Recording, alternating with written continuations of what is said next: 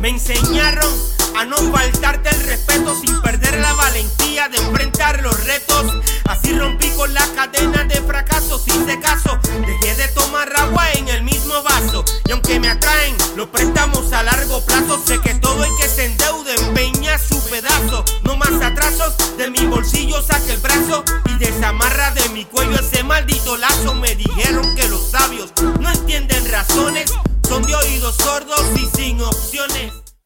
Bienvenidos a otro episodio más de Piro a lo Natural. Comparte nuestro contenido, escucha la música que hemos seleccionado para ti en las diferentes plataformas digitales.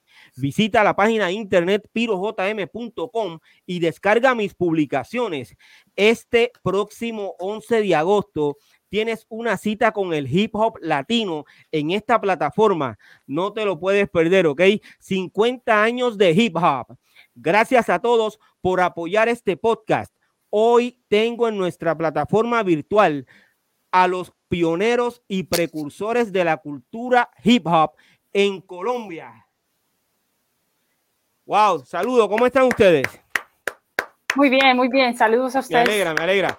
Eh, muy bien, además de, de, tenerlos ustedes eh, en nuestro estudio, en nuestra plataforma, hoy me acompaña eh, BK Rap, colega de la vieja escuela de Puerto Rico, y eh, además de eso, uno de los panelistas del doctorado urbano, eh, MC Natrix.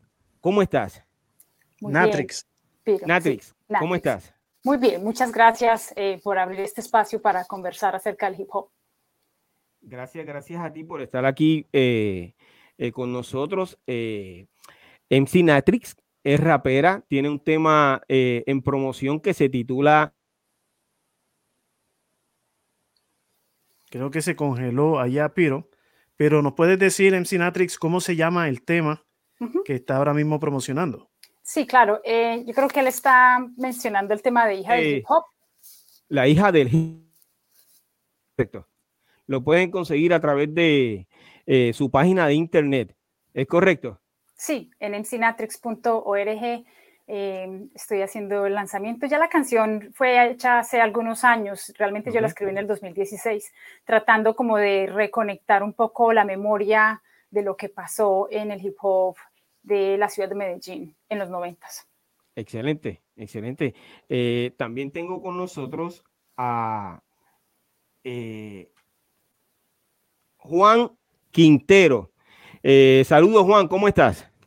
Muy bien, muy bien. Eh, bueno, muchas gracias por, por, darme como la oportunidad de compartir y de aprender eh, con ustedes también. Pues digamos que eh, no me atrevo a decir que soy de los pioneros porque no, pero sí he tenido una relación que respeto mucho con el hip hop y el rap por, por lo que yo hago. Yo soy historiador, yo trabajo eh, investigando mucho, digamos, desde la curaduría, desde los procesos de expositivos, de lo que tiene que ver mucho con el graffiti también. Y pues obviamente sabemos que, que el graffiti es un componente muy importante de, de, de lo que es el hip hop. Y más, digamos, yo me crié en una ciudad como Bogotá, que es, una, es como la capital de Colombia, donde digamos los procesos también eh, con relación al, al, rap, al hip hop, pues también se desarrollaron, pero fueron muy diferentes a otras ciudades. Hay algo que a mí me interesa mucho y que me pareció muy bonito, es también, digamos, eh, que ya, digamos, Nitrix también lo, no, no, lo puede, digamos, complementar más adelante, Pacdunga, y es que a pesar, pues, o sea, de, de, de, escuchar mucho rap, hip hop, también escuché mucho metal y mucho punk. Y hay una característica en este país, es que casi hace 30 años, esta música o estas músicas han estado narrando nuestro conflicto, que es algo que, que, que, tiene una característica muy peculiar, digamos, y que yo lo he visto y lo he analizado de, de lo que pasa en este país en general, que es, hay algo que, que nos nos, digamos, nos lleva en común y es pues la violencia que hemos vivido durante tantos años. Y este ha sido el medio, la herramienta para poder, digamos, eh, cantar, denunciar, resolver y, seguir en eso. Entonces, prácticamente, digamos, es mucha admiración de poder también, digamos, haber tenido una vinculación con la cultura del rap y del hip hop, porque es, está pegada también a la historia, digamos, de, Colombia de muchas formas. en mis anotaciones tengo que eres investigador cultural y curador del arte urbano en Latinoamérica. O sea que además de investigar lo que ocurre con la cultura eh, en tu país, eh, has ido a otros países como Perú, entre otros.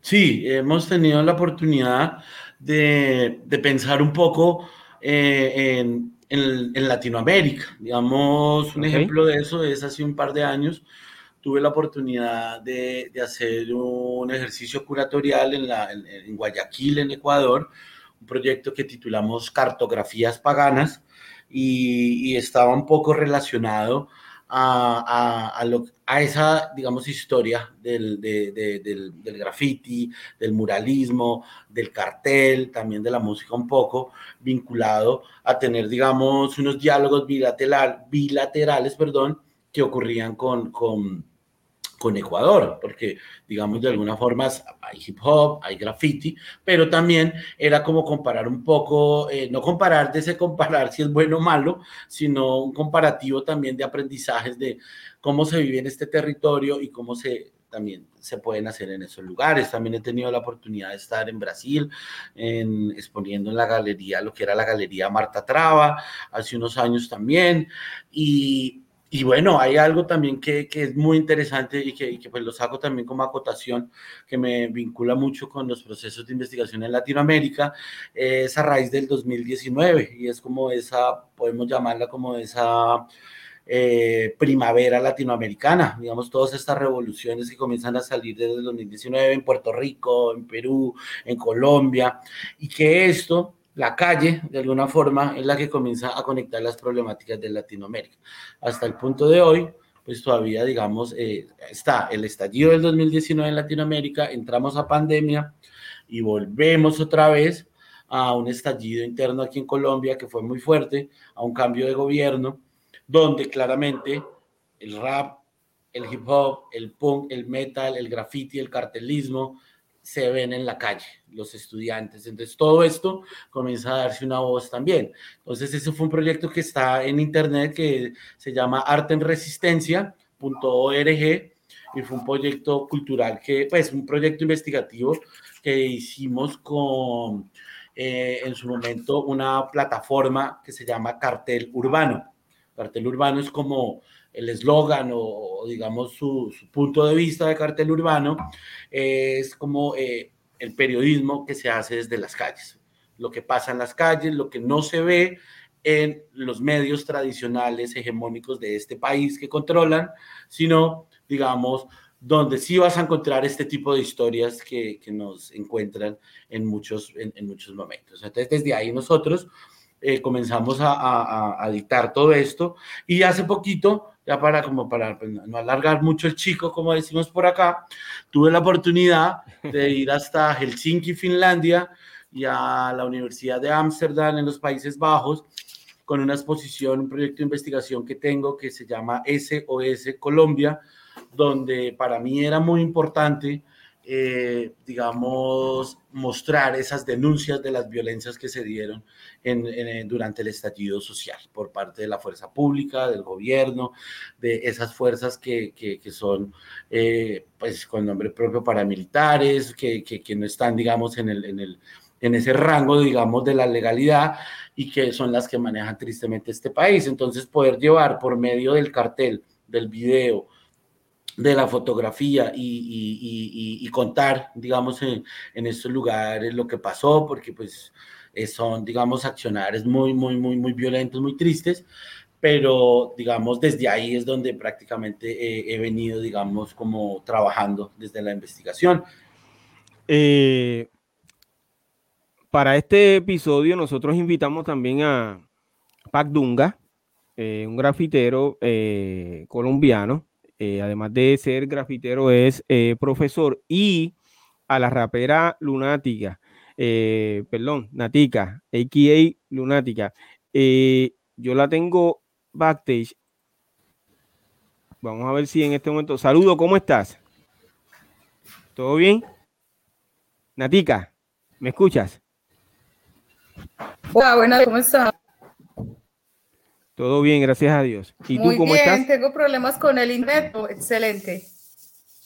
Ok, excelente. Eh, tengo sí, tengo muchos problemas. Tengo muchos tengo problemas con el internet. Eh, pero me escuchas, ¿verdad? ¿Me escuchas? Creo que está teniendo problemas también. Está teniendo problemas con el internet. Bueno, lo que eh, MC Natrix, eh, ¿cuándo eh, comienzas tú dentro de esta cultura? Sí, yo conocí a el breakdance en el 85 con la película Breaking. Fue puro accidente, fue pura sincronía. nos regalaron unas boletas de cine en la escuela. Yo estaba creo que en segundito año creo que estaba yo. Y, fuimos pues como a la película y vimos eh, a Bruce Lee, en la primera era un matinal, vimos a Bruce Lee, una de las películas de Bruce Lee, y la segunda película era Breaking. Entonces ahí veo por primera vez a, Turbo.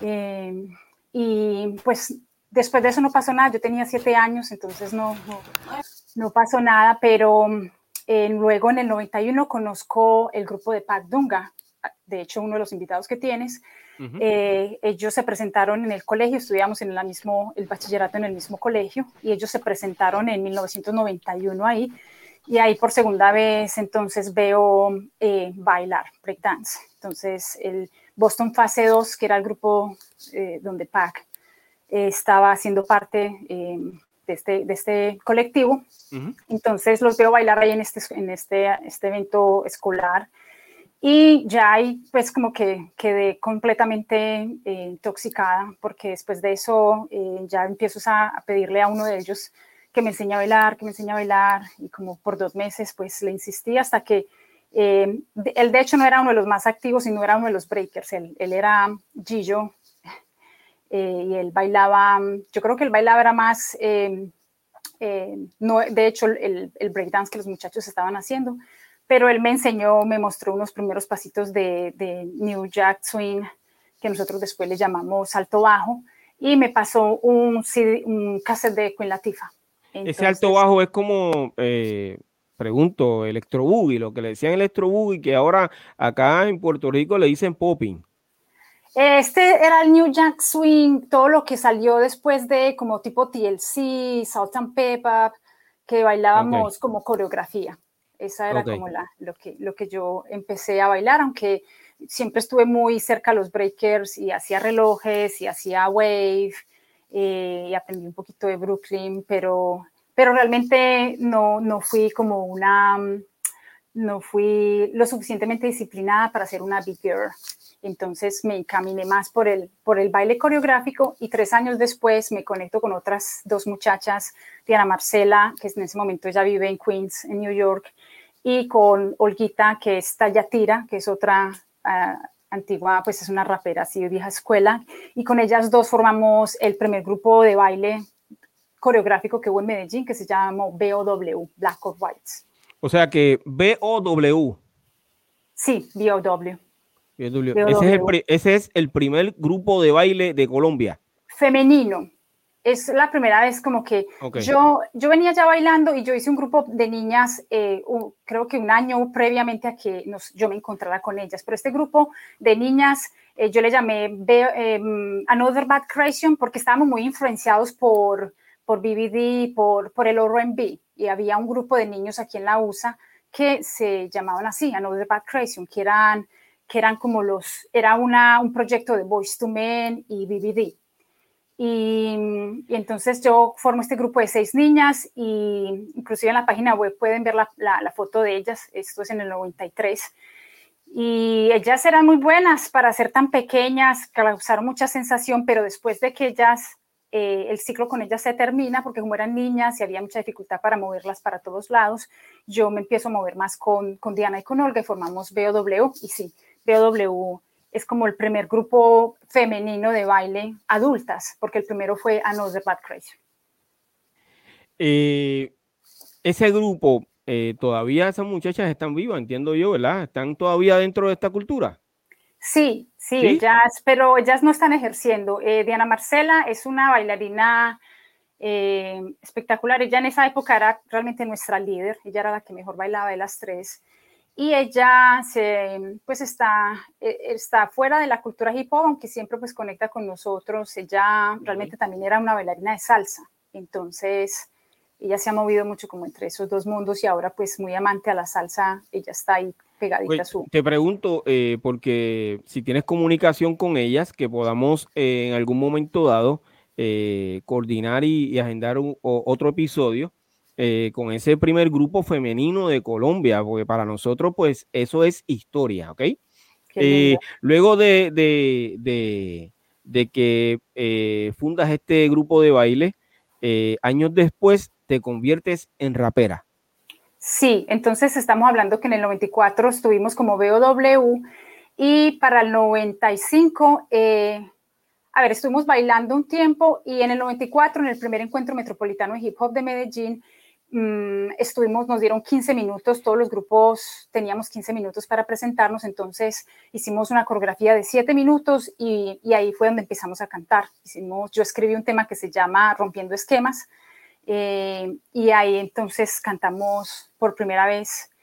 Y para el próximo año el, grupo se transformó en Negras o Blancas, o sea, adoptamos un nombre en español, porque hay un proceso, yo venía de un proceso que, mm, o sea, durante el tiempo que estuve bailando Salto Bajo o New Jack Swing, eh, estaba muy influenciada por el comercio y no, no entendía bien qué, qué era la cultura hip hop. Entonces, para el 95 ya yo me he informado, yo me he conectado con Alianza Hip Hop, que es uno de los, de los grupos padres de la cultura hip hop en, en, Medellín.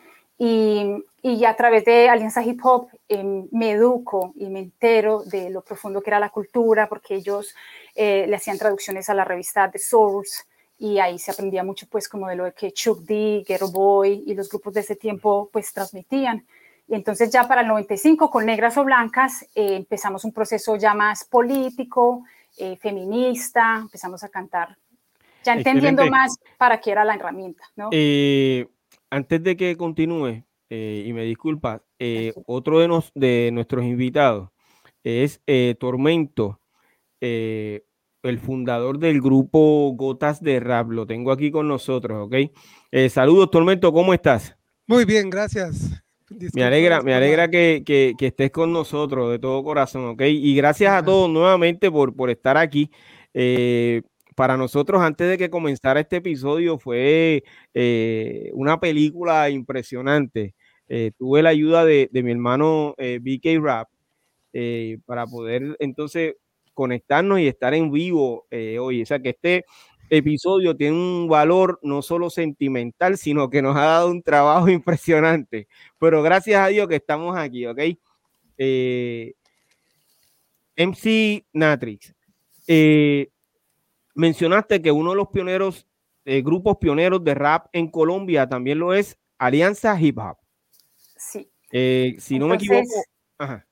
Estaba contando cómo cuando yo los conozco a ellos, entonces empieza todo un proceso de descubrir el hip hop realmente por lo que era, ¿cierto? Entonces, eh, pero no sé, me, encantaría si tienes alguna pregunta al respecto para que la encamine. Eh, es que no, hoy, hoy eh, básicamente leyendo un poco sobre lo que ha ocurrido en Colombia y, básicamente de la historia, hay una página que dice que los himnos de, de rap eh, en Colombia, uno de los grupos es ese mismo, Alianza, Hip Hop, está Gotas de Rap, y el grupo donde eh, es integrante Pacdunga, que es eh, Crew Peligrosos.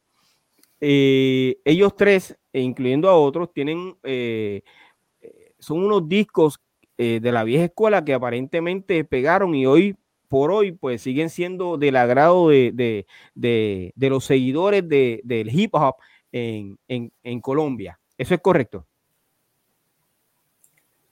Pues yo quisiera meter la pata ahí, ¿no? Ah, ¿Quieres decir algo? ¿Quieres decir? Natrix y después yo doy mi, sí, eh, eh, no sé si conoces a MC Natrix y a Juan eh, Quintero y a Pac Dunga, ¿los conoces, Tormento. No, no, eh, a Natris, por supuesto, nosotros trabajamos juntos, pero a los otros manes, tal vez no por nombres, pero peligrosos, por supuesto que Ah, ok. ese grupo es súper conocido, es re famoso. Sí, eh, pues Pac Dunga, eh, además de ser eh, un grafitero de la vieja escuela como tal, es profesor de las artes y de graffiti. hace unos años lo entrevisté en la primera temporada del podcast Piro a lo Natural y me habló básicamente de cómo es la cultura en Colombia y demás. Pac, me gustaría escucharte. ¿Cómo estás? Hey, saludos familia, ¿cómo están todos?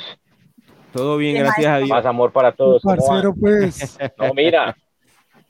No, gotas de rap, si nos devolvemos más atrás en el tiempo, eh, sociedad corrupta, si Natri recuerda.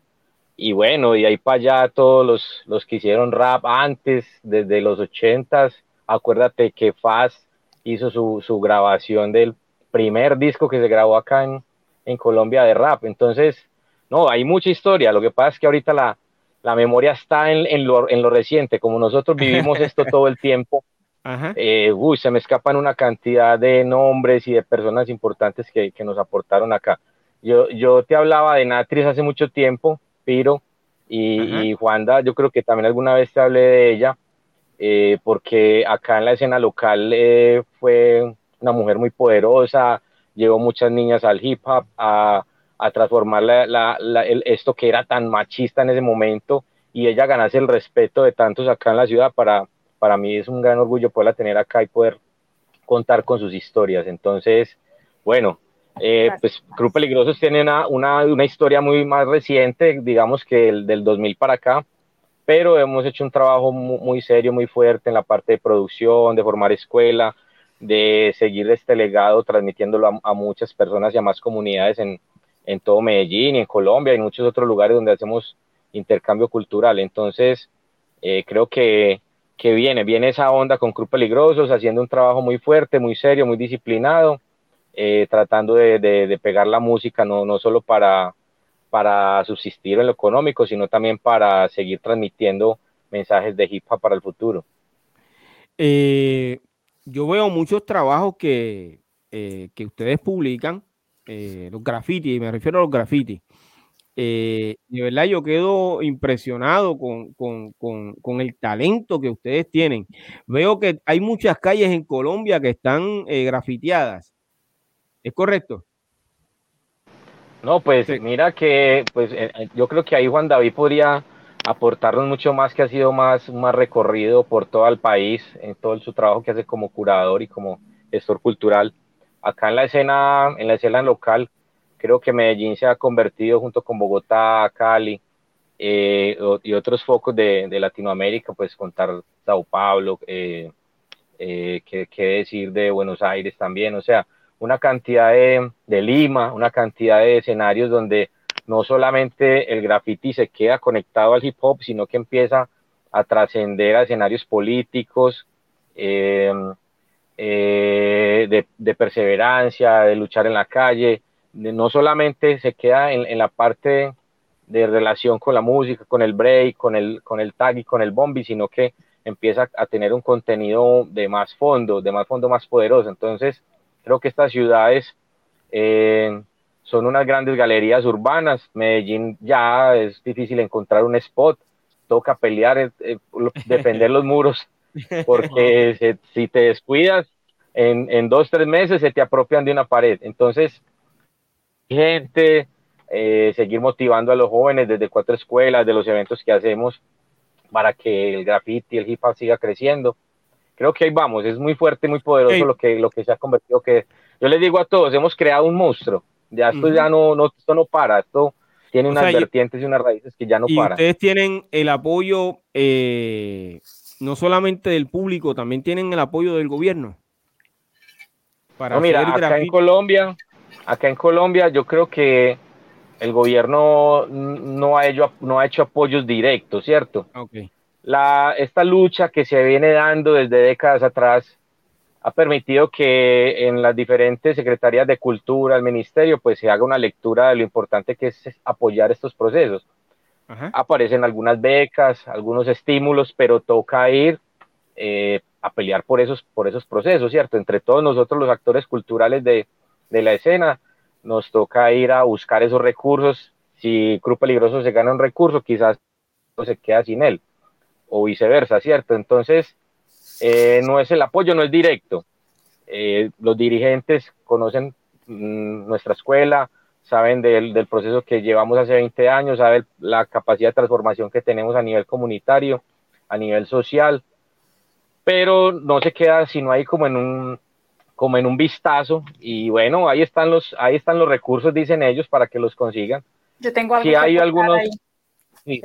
Cuéntanos, cuéntanos. Adelante. No, termina tu idea, disculpa. que se haya.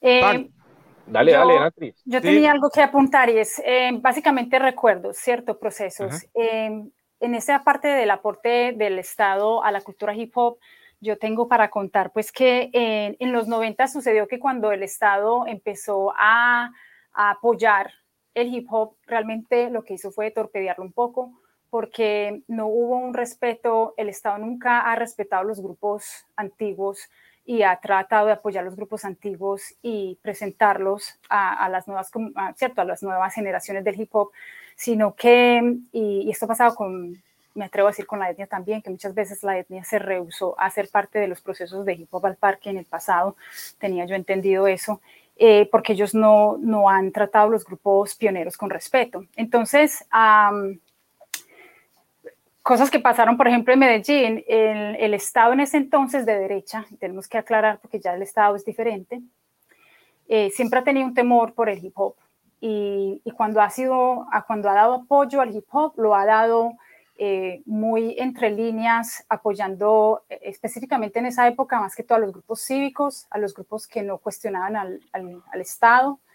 Y, y, en, ese, en ese sentido siento yo que la, la participación del Estado en, la supuesta, uh, en el supuesto apoyo al hip hop lo que hizo fue torpedearlo, porque lo que hizo fue empoderar a grupos que no traían un mensaje o que venían con unas intenciones muy personales, muy particulares, muy privadas, muy comerciales. Y eso lo que hizo fue, que eso pasó en todo el planeta, eso lo hizo la industria en la USA y en Colombia lo hizo el Estado y las ONGs, algunas de las ONGs. Y entonces empoderando a grupos que venían eh, observando a los pioneros. Entonces volvió y pasó que los pioneros o los que habían, estaban haciendo un trabajo se fueron quedando atrás mientras eh, el, el, Estado empezó a hacer eventos con los grupos que, que estaban más eh, dispuestos a, a pasar los filtros de la institución. Ok, o sea que eh, tú entiendes que eh, intentó ayudarlos, pero le tenía miedo. Creo que fue eso lo que escuché. Tenía algo de miedo. Eh, no, pienso que al desconocer el hip hop, okay. la, los, las metodologías no fueron las, las correctas. Y, o sea, y el miedo puede venir de que básicamente en las letras podía haber algo que, que, lo señalara. Sí, de pronto el contenido. Okay. La Alianza Hip Hop tenía un contenido muy, muy, muy político y, y es totalmente comprensible pues que que el Estado tuviera temor de apoyar eh, la oposición. Eh, yo, quiero, yo quiero, sí. añadir algo ahí que... Adelante, la, adelante. La verdad, los grupos en ese tiempo, en los 90, logramos sacarle presupuesto al Estado fue de una forma como golearlo.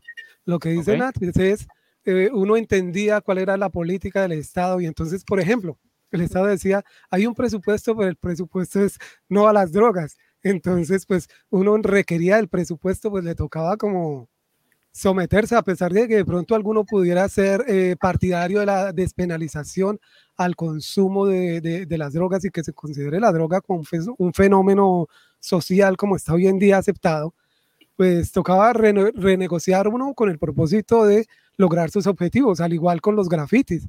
Los grafitis no eran aceptados inicialmente como una expresión artística, era necesario educar en los 90 lo que hicimos sobre todo fue un proceso de educación al público en general y al Estado, del alcance y la conexión que teníamos nosotros con la sociedad juvenil y del de potencial de transformación que teníamos nosotros. Entonces, por ejemplo, el caso de la Alianza Hip Hop es patente. Hay un ejemplo específico. Lo que tú dices, claro, el, Estado era eh, como dudoso de, de soltarnos presupuesto porque nosotros éramos críticos del Estado y Alianza Hip Hop, nosotros logramos hacer en el 94 un concierto en la Plaza de Bolívar llamado Rap Presente. donde estuvieron grupos muy importantes de esa época. Y uno de ellos fue la Alianza Hip Hop. Y esto es con presupuesto del Estado. Y el, el, anécdota chistoso es que el mocho de la alianza, hay un momento en que coge el gobierno y empieza a criticar al gobierno y empieza a decir, gobierno, ahí, güey. Y el público respondía, público. Y presidente, gana. Rea, respondía el público y esto era con presupuesto del Estado, que los estábamos puteando en la Plaza de Bolívar, ahí enfrente del Capitolio. Teníamos a mano derecha el Capitolio, a mano izquierda la Corte Suprema de Justicia. El Capitolio me refiero donde se reúne el Senado y la Corte eh, y, la, la, Cámara de Representantes. El presidente está un medio bloque, como una cuadra más allácito. Pero imagínense nosotros logrando eso y Alianza Hip Hop siempre fue un grupo muy contestatario, muy, muy directo con sus letras. Al igual, cierto, eh, los grupos anteriores, Medellín ha tenido un, como un liderazgo en ese sentido, ¿no? Gotas de rap en Bogotá y, y habían otros grupos, pero sí, sí, sí sucedía eso, de que el gobierno realmente y la institución en general tenía sus propios objetivos. No era como que hubiera apoyo, no, era un autoapoyo a ellos mismos, en este caso que pongo específico. Ellos tenían un presupuesto para eh, evitar el consumo de drogas y nosotros eh, teníamos el público. Entonces era como un intercambio, un treque. Ok, ustedes nos dan el presupuesto porque realmente nunca hubo dinero como para decir para el bolsillo de uno, no.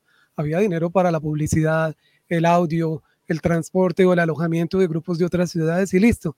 Y ellos tenían la posibilidad me refiero a las instituciones de decir, mire, este presupuesto lo invertimos en este concierto o estos conciertos y aquí está la prueba, aquí hay un video, mire la cantidad de jóvenes que, jóvenes que, que asistieron, miren la reacción de la prensa y cosas por el estilo. Sí, discúlpame una cosa por apuntar ahí. Yo lo que noto entonces como reflexión desde ese tiempo es que en los sectores radicales del hip hop eh, no entendíamos esas políticas y entonces al no comprender eh, también es esa posición que Tormento nos está compartiendo eh, y eso todavía pasa, que entonces no hay como un entendimiento bien de qué quiere hacer la institución o el Estado y, y no, hay, no hay una adaptación de parte de, del underground o del, o del rap más radical. Totalmente de acuerdo, Nati. Totalmente. Creo que eso fue lo que pasó. Y sobre todo el problema yo lo veo es en el idioma, me refiero al léxico que utiliza el Estado para comunicarse con los jóvenes. Nosotros nos comunicamos que gonorrea, parcero, ñero, y ellos utilizan un diálogo y una terminología que es muy ajena a veces al público en general y al grupo, a la sociedad de los hip hopers. Claro, hoy en día, por supuesto, hay hip hopers ¿cierto? Antropólogos, filósofos, eh, filólogos, ¿cierto? Pero en ese tiempo la mayoría éramos muchachos de barrio que hasta ahora habíamos salido de, de secundaria unos pocos de pronto se avanzaron hacia, hacia, la universidad, pero en general nosotros no entendíamos esa negociación con el Estado. Era necesario el apoyo o, o, el respaldo de las ONGs, las cuales algunas de ellas también sacaron provecho, ¿no? O sea, sacaban presupuesto para su propia organización, sus proyectos y utilizaban la convocatoria que teníamos los rappers o los, el hip hop en general, ¿no? Los rappers, los breakers, los DJs, los grafiteros, con la conexión con la población juvenil también de lo que cuentas de, del evento de Rap Presente, me acuerdo mucho que eh, Cromos, que era una revista súper burguesa, hizo por primera vez una nota con el evento y, y, y Alianza Hip Hop estuvo, pues, los pusieron. Sí, pues, de pantalla, claro, sí, de la, fotografía principal, claro. Y creo que comentaron lo político, creo que la, titular decía algo, pero como en la juega que estos muchachos tiran es a la yugular, dando a entender lo, explícito de sus letras y su posición sociopolítica.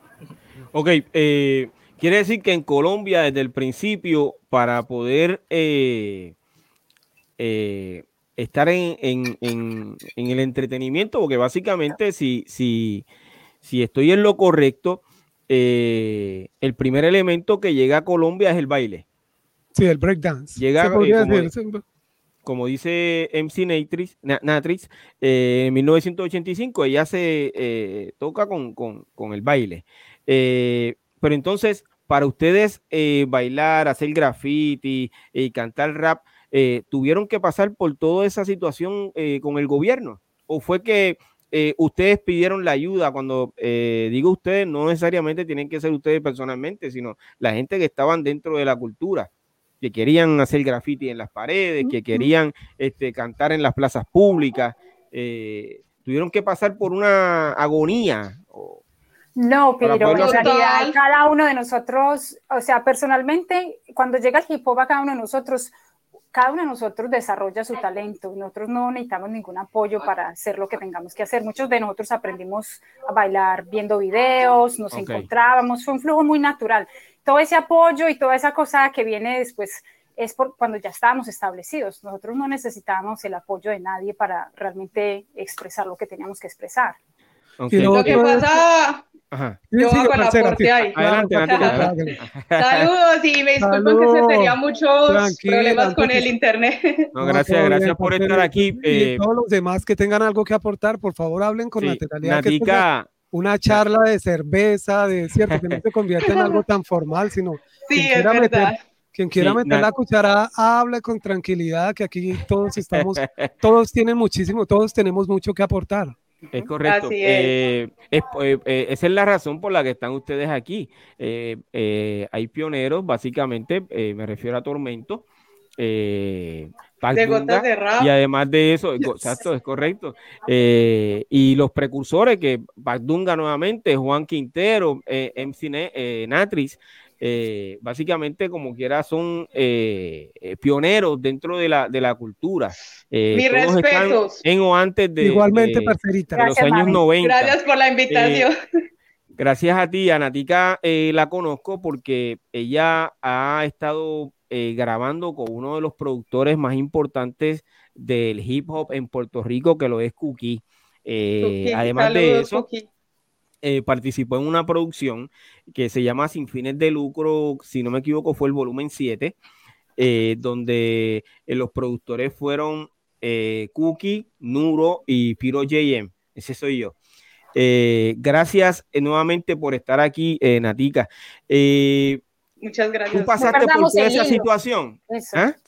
¿Tú pasaste Bueno, bueno, yo sí soy del 92. Pero, por ejemplo, yo eh, desde que conocí la cultura, eh, los pioneros en Colombia, obviamente siempre van a hacer gotas de rap, eh, la etnia y pues obviamente Crew Peligroso, ¿cierto?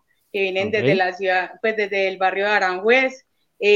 O sea, sí, lo que estaban hablando básicamente, el hip en Colombia llega como en la mayoría de partes, llega por el tema de revolución, los jóvenes eh, estamos entre la época, pues cuando llegó el hip hop acá en Colombia en 1984, más o menos con lo que decía la compañera eh, Natris, llegó a través de las películas de B Street en 1984, entonces llegó a través del breakdance. Entonces los jóvenes estaban en esa época viviendo violencia, como en Colombia casi siempre ha habido violencia, entonces eh, los jóvenes estaban en medio entre la delincuencia y la, droga o básicamente ser militares, o sea, estaban como que en la, en la, entre la espada y la pared y obviamente el hip hop vino a darle color a todo, ¿cierto? Entonces, eh, realmente eh, el hip hop es expresión de los barrios, expresión de los barrios, delincuencia, drogas, todo lo que se vive en el barrio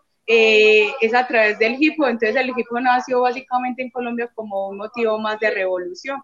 Entonces, efectivamente, lo que comentaban ahora los compañeros, eh, nace a raíz de la guerra, del paramilitarismo, como una forma de expresión, ¿cierto? Inclusive yo soy de la Comuna 13 eh, no sé si conozcan la historia, es una comuna que sufre demasiada violencia. Hoy en día es una de las comunas pioneras en cuanto al hip hop, los cuatro elementos. Eh, vivo cerca también de una zona que se llama Grafitur, que es donde están todos los grafitis. No solo cuenta pues la historia de la violencia y la evolución que ha tenido el barrio, sino que también eh, muestra o cuenta a través de sus muros toda la vivencia por medio del graffiti. inclusive hay muchos compañeros, muchos conocidos que eh, son también de la cultura, breakers, eh, MCs, DJs. Eh, entonces vos venís por acá a la Comuna 13 y es pinta de color. Antes todo era militarizado. Hoy en día todo es lleno de color. Por allí están los MCs, por allí muestran los, los que bailan breakdance, los DJs, los grafiteros. Entonces yo pienso que el hip hop no solo como nos estigmatiza la mayoría de personas, no solo aporta drogas, delincuencia, sino que también aporta cultura. Y por ejemplo, acá que tengo a Javi de, las gotas de rap, por cierto, y respetos. Igualmente, eh, yo sé que ustedes eh, también participaron como en el tema de reinserción del LN y las FARC, entonces ustedes también aportaron eh, con eso, con ese capital que nos aporta el gobierno, porque inclusive aún se ve el gobierno, por ejemplo, en los eventos de Hip Hop Park, que eso es, eh, pues viene de la alcaldía y del gobierno, el altavoz, todos esos eventos de revolución eh, mediante el HIPO viene por eh, que eh, básicamente el Estado nos capitaliza eso. Entonces, ya se ha dado como mucho el respeto en cuanto a la cultura, ya no nos estigmatizan de de, del, bueno, de delincuentes o drogos, sino que, como dijo ahorita Piro, eh, hay biólogos, hay doctores, hay muchas personas que son raperos de corazón y que eh, se dedican a otro tipo de profesiones y no tiene nada que ver. Ya era como mi aporte por el momento. Sí, eh, yo tengo una pregunta. sí, señor. Básicamente, como bien dije ahorita, comienza la cultura en Colombia mediante el baile. Pero entonces, eh, ustedes que son raperos, y me refiero a Tormento, Natrix y, Natica, eh, ¿quiénes fueron su influencia para ustedes comenzar a cantar rap en español? Porque básicamente cuando usted ve en la película Beat Street, eh, el rap que ustedes escuchan ahí es rap americano. Y yo me imagino que en la década de los años 80, lo que ustedes estaban escuchando allá era el rap americano para ustedes comenzar a hacerlo en español, ¿a quién ustedes escucharon? A mí personalmente. Yo, a la India. A mí personalmente. no me inspiró, eh, bendito Dios. A mí personalmente no me inspiró alguien en español, sino en inglés. A mí me inspiró fue Public Enemy, porque yo entendía ya algo de inglés.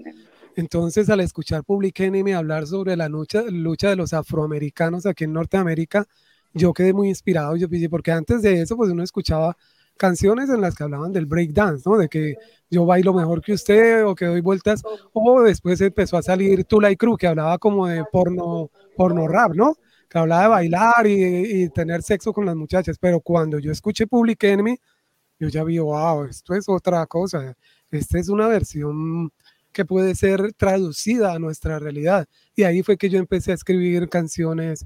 Ok, pero yo bailaba breakdance con un grupo, los New Rappers, y yo me abrí de ese grupo específicamente por esa razón, porque yo dije, pagues a hacer rap y hablar de nuestra realidad, y los manes no me comieron la loquera, entonces yo me abrí y monté Gotas de Rap, que Gotas de Rap siempre se ha caracterizado por eso, por, por una visión sociopolítica de las cosas. También hemos cantado mucha locura, pero sobre todo ha sido de eso, es una visión, una visión sociopolítica y lo que comenta Nate, que, nosotros participamos incluso en los procesos de paz de la guerrilla de, Colombia en un tiempo y estuvimos en el monte, estuvimos en el, cuando se despejó eh, eh, el Caguán, estuvimos allá participando y todo. O sea, siempre, y no solo con eso, sino también con lo, nosotros luchamos para que en Colombia el servicio militar no fuese obligatorio.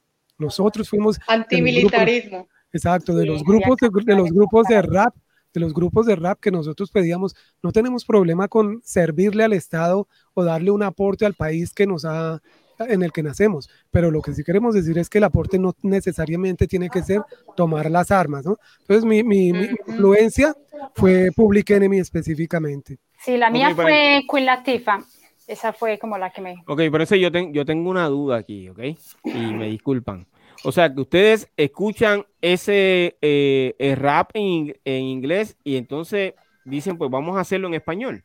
Sí. Bueno, realmente, por ejemplo, yo he escuchado mucho la Bucan Clip, ¿cierto? Bucan Clip, Gelta Skelta, eh, todos estos grupos, pero realmente yo me vi influenciada fue básicamente por grupos colombianos en español. Eh, como lo dije ahorita, la etnia con el ataque del metano y gotas de rap. Esos fueron mis grupos básicamente, y ahí empecé, por ejemplo, a escuchar Tribu Omerta, Laberinto, que son como los grupos más reconocidos de Medellín, eh, Alcolíricos, pero obviamente el rap eh, yo expandí el rap a otros idiomas, yo escuchaba la Supreme en cuando tenía 14 años, eh, escuchaba demasiados grupos que estaban en el anonimato, que no eran tan reconocidos como por ejemplo Snoop Dogg, Dr. Dre, escuchaba eso y desde ahí ya empezó como la influencia de no solo escuchar música colombiana, hip hop colombiano, sino expandirme a otros a otros lugares, a otros países. Es que el hip hop es universal, el hip hop no se puede categorizar como eh, colombiano, mexicano, no. Es correcto. El hip hop es universal. Es correcto. Entonces, como decía la difunta, como decía la difunta Melissa, que por cierto tengo una camiseta de ella, es como unir esas, esas esencias afro, afroamericanas, afrocolombianas, eh, reunir el barrio, las personas del gueto, las personas de abajo, eh, las personas que estaban desplazadas eh, o fueron desplazadas por, pues, por las, los militares.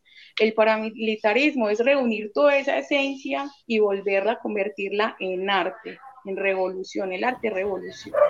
es que yo creo que lo que tú dices ahí es súper importante, también lo que decía Tormento, digamos, y, yo, digamos, lo decía al principio. Eso es como esa de las características, digamos, de un país tan, tan, tan violentado y que, digamos, el hip hop haya tenido, digamos, esa herramienta tan poderosa de ser underground y de estar, digamos, eh, aportando siempre desde los diferentes contextos, pero también desde la necesidad de, de, de, decir las cosas, de, ir más allá de, estar, digamos, atropellados por eh, partidos políticos tradicionales que, y medios de comunicación. digamos, en eso, digamos, el hip hop lo tuvo, digamos, tuvo todo ese potencial desde lo underground de decir, bueno, o sea, nosotros lo vivimos, lo sentimos, vamos a componer y a comenzar. Yo, el primer grupo que, que escuché rap en mi vida fue eh, Gotas de Rap. Cuando me, me, me toqué, yo dije, wow, fue puta, o sea, que desde dónde estamos, o sea, vea lo que está pasando, ¿se me entiende? Entonces, digamos, eso es muy importante porque, digamos, durante todos estos años, y mira lo que dice Tormento, o sea, en todos esos procesos que han participado, digamos, y han sido tan valiosos, siempre han estado, digamos, ligados y preocupados por lo que pasa acá. Y digamos, lo, lo, decía ahorita también a lo último, que pronto Tormento no había llegado y, y, Natica tampoco. A esto también el punk y el metal llevan 30 años con el rap narrando la violencia de este país. O sea, no es que sea gratuito. O sea, ok, cuando, perdóname, cuando, es que el, eh, eh, todos han mencionado violencia en este país. Eh, ¿Usted puede explicar qué, cuál es la violencia? ¿Qué es lo que está ocurriendo? Ah.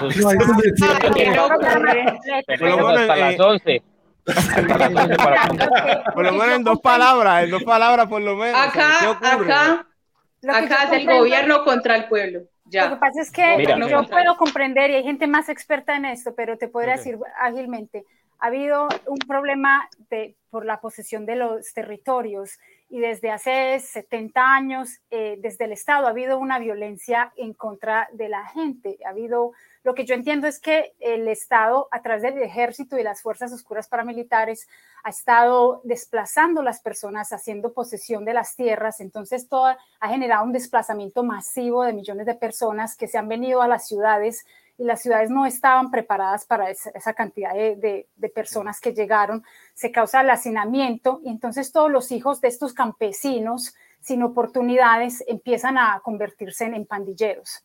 Y, estas pandillas entonces encuentran oportunidades después con todo lo que Pablo Escobar y, el narcotráfico pudo ofrecer. Entonces se genera toda esta, eh, toda, esta idolatría también por, por lograr tener su casa, por porque hay un montón de, familias que no tienen oportunidades y, desde el narcotráfico se pueden, ven la esperanza de que eso se pueda generar. Paralelamente a eso hay también unos procesos de, con las guerrillas, porque cuando, cuando el Estado empieza a matar las familias en el campo y empiezan a ver todos estos desplazados, los sobrevivientes de esas familias empezaron a, formar las guerrillas. Entonces, eh, esas guerrillas también entonces se generan tres, tres sectores armados, la guerrilla, que se está defendiendo del Estado, el narco, el narcotráfico, que es un montón de, cierto, de gente también humilde que, quiere progresar y, tener dinero, y, y el mismo Estado. Entonces llega un momento en el que en los 90 tenemos esa confrontación de los tres sectores y, y ellos eh, empieza a haber como un caos entre, entre lo que sucede entre los tres. Eso es lo que yo entiendo, pero sé que eh, los compañeros están mucho más ilustrados sobre el tema. Yo también quiero aportarte uno, no en dos palabras, pero sí te doy un par de ejemplos. No solo desde 70, sino en, en, en 1900. Los, los bananos que consumimos aquí en Estados Unidos de marca chiquita, esa bananera tenía bananos en Colombia. ¿Y sabe qué? Allá mataron, pero casi mil personas. Dice que dos mil. dos mil personas, como en 1910 eh, o 1903, se me escapa la fecha específica, porque las personas estaban protestando por tener un poquito mejor de, em, salario, salario básico. Calidad de vida. Calidad de vida básica, básica. Yo cuando estuve, yo estuve en, en el Urabá, estuve en Turbo y en Apartado. Cuando estuve allá, yo llegué a ver las bananeras, que las bananeras tenían riego por computador mientras los niños andaban, andaban descalzos. es que esa empresa es americana, por medio. Sí, sí, en los noventas. Y entonces después, cada vez que ha habido algún, algún, solo hasta ahora que acaba de suceder el fenómeno, que alguien de, que no es de la extrema derecha, de la derecha, logre estar en el gobierno. Pero todos los años anteriores, cada vez que una persona que no estuviera de acuerdo a las políticas tradicionales donde las sociedades y los ricos que cada vez se hacen más ricos, llegaba al gobierno o se acercaba al gobierno, lo mataban. En los, los 90 llegó a haber una, una ocasión en que mataron a cuatro candidatos a la presidencia Imagínense cuatro personas que se lanzan a la presidencia y los cuatro los mataron. Uno de ellos lo asesinaron con 22 guardaespaldas del Estado dentro de un avión. Imagínense, tiene 22 personas que el Estado le dio para que lo protegieran y aún así lo mataron dentro de un avión. Entonces yo cuando crecí en mi barrio y estoy seguro que mis compañeros y parceros acá vivieron cosas iguales, el día que nació mi hermanita, que nació en la casa, a un man lo mataron a puñaladas porque él salió a reclamar que alguien estaba orinando en la puerta de su casa. Y le dijo, venga, aquí no se orine, ¿cómo se le ocurre? Y por eso lo mataron a puñaladas. Entonces, en todos los sectores de nuestra sociedad hemos sido educados como a odiarnos. De alguna forma nos han indicado que, que el indio es malo, que eh, la, malicia indígena, como si el indio, nosotros los colombianos fuéramos malos y existe el exterior, el español, el europeo, el gringo, que ese sí es bueno, el rico, el blanco todos ellos, bueno, entonces han creado entre nosotros un odio entre nosotros. Yo lo digo porque yo vivo, llevo 20 años viviendo aquí y el choque cultural más importante que yo he tenido es ver cómo las personas aquí no se tienen que agarrar a puñaladas por cualquier cosa. Por cualquier pelea se pueden gritar y se dicen madrazos y todo, pero no se agarran a puñaladas. Al menos cuando yo crecí, los, los, problemas se solucionaban a las puñaladas, a los balazos, a los golpes. Entonces nuestra, nuestra sociedad ha sido mal educada y tergiversada para que nos eh, odiemos a nosotros mismos. Y dentro de eso aparecen procesos de liberación, como han sido, por ejemplo, los intentos de la guerrilla, que han sido simplemente inicialmente, han sido campesinos que han protestado porque no tienen ni siquiera carreteras para poder llevar sus productos, café, mangos, cualquier producto a la ciudad y entonces deciden protestar para que el gobierno les haga una carretera y el gobierno se niega. Entonces ellos deciden armarse y empezar a hacer, a hacer pilatunas. Y ese ha sido el fenómeno que ha sucedido en Colombia. Entonces, cuando Natris menciona los tres, eh, los tres diferentes espacios, yo diría que hasta son más, porque estamos pensando los paramilitares, la guerrilla, los militares. Las bandas delincuenciales de los barrios. Exacto los, los, narcotraficantes. Entonces imagínate esta cantidad de armas que hay ahí en ese, revol, ese revolcón y eso ha evitado que nuestro país logre desarrollarse, porque en el país cada vez que se está dando un pasito para adelante llegan y matan. Mire, por ejemplo, el caso de los desplazamientos del 2000 con el expresidente Uribe. Imagínense cuántos. falsos positivos. Exacto. Murieron, más de seis mil jóvenes a los que se les decían que eran guerrilleros y eran jóvenes como usted o como yo, que después se encontraban que, que, que les ponían botas nuevas que nunca se habían, vestidos de militares, pero con botas nuevas que ni siquiera nunca se habían usado. Un muerto con dos botas izquierdas, un man con una, una man con una pistola en la mano derecha y el man, el man escribía con la izquierda. Y así cantidad de cosas que se comprobó que realmente estos jóvenes, estos jóvenes nunca estuvieron, pero el Estado, para comprobar su eficiencia, decidía matar a diestra y a siniestra, y eso ha tenido nuestro país en un ciclo de violencia que nosotros los raperos somos, y los ponqueros, los rockeros, son, hemos sido parte de la sociedad que hemos tratado de decir, estamos cansados Queremos que esto no siga así. Y lo hacemos a través del arte, a través de una canción, a través del baile, a través de un graffiti, eh, haciendo una fiesta, ¿cierto? Y e incluso muchos raperos han sido o encarcelados o incluso asesinados por, Su, por, su, por, su, posición política. Entonces, cuando te decimos que hay violencia, de verdad en Colombia hay una violencia seria, es seria y a veces hay cosas que ni siquiera, se, nombres que ni siquiera se pueden mencionar fácilmente, ¿no crees que? O sea, que la, la, violencia todavía existe. Sí, claro. Pero lo que, lo que pasa, lo que yo hago mi aportecito ahí. Lo que pasa es que anteriormente sí se veía todo lo que Javi comenta, lo que Tormenta, eh, Tormento comenta, ¿cierto? Eh, la verdad es que la realidad en la que nosotros vivimos como colombianos eh, es como la esencia que nos permite tener esa identidad como artistas, ¿cierto? Lo que dice Javi es verdad, todavía, o sea, al gobierno que le interesa a nivel mundial, le interesa que el pueblo esté desunido, ¿cierto?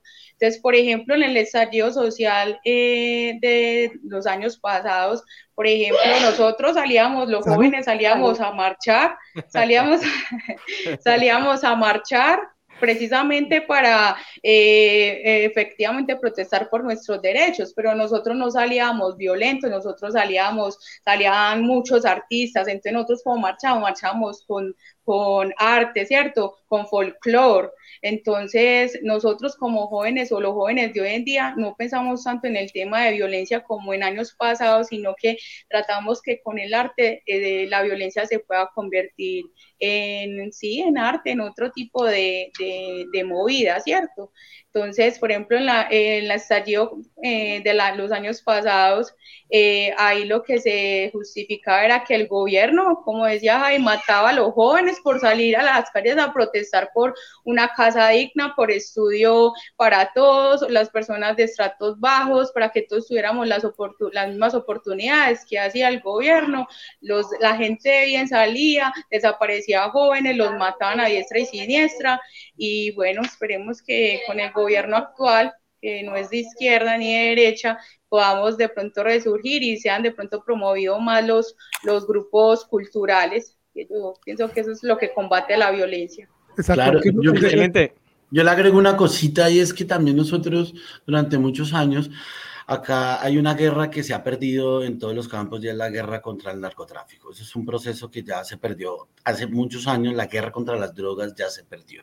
Eso también hace que, que el control territorial desde el microtráfico hasta, como decían ahorita, ya no es los paramilitares, sino los rezagos de los paramilitares que vuelven y arman otras bandas peores.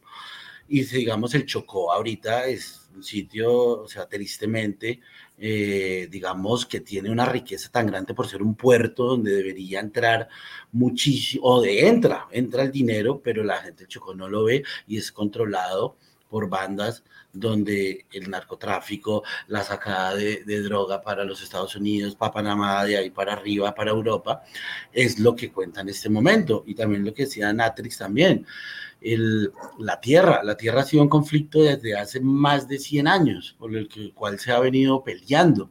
O sea, el territorio, la tierra, el, tener, el acaparar, el, desplazar, digamos, digamos, los elementos de miedo y de terror que han tenido. Acá hubo un partido que se llamaba la Unión Patriótica entre el 85 y el 93, que era un partido legal, que tenía candidatos, desaparecieron aproximadamente a 1.200 candidatos, los mataron.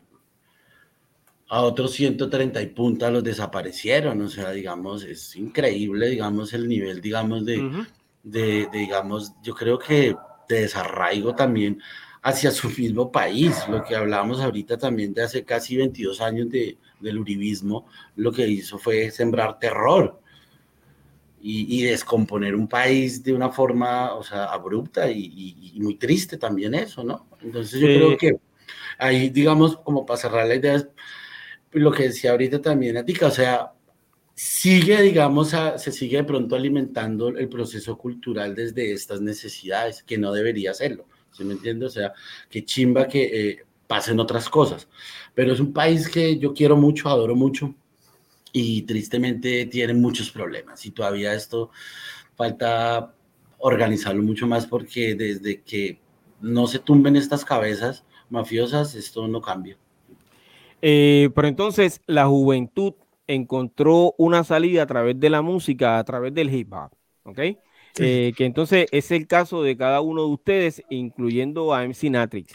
Natrix, eh, ese es tu caso. ¿Encontraste una salida al ver toda esa violencia en la música? Y entonces pues comenzaste a escribir temas sociales. Pues todo fue un flujo muy natural.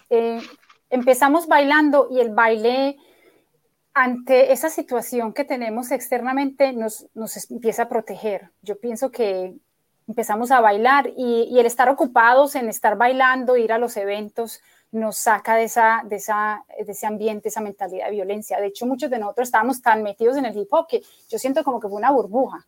Y eso nos protegió porque nos movíamos en medio de toda la violencia sin enterarnos mucho de qué estaba realmente pasando. Si escuchábamos y, veíamos los tiroteos y eso, pero no sabíamos en detalle, ni siquiera pues teníamos mucho tiempo para involucrarnos con eso.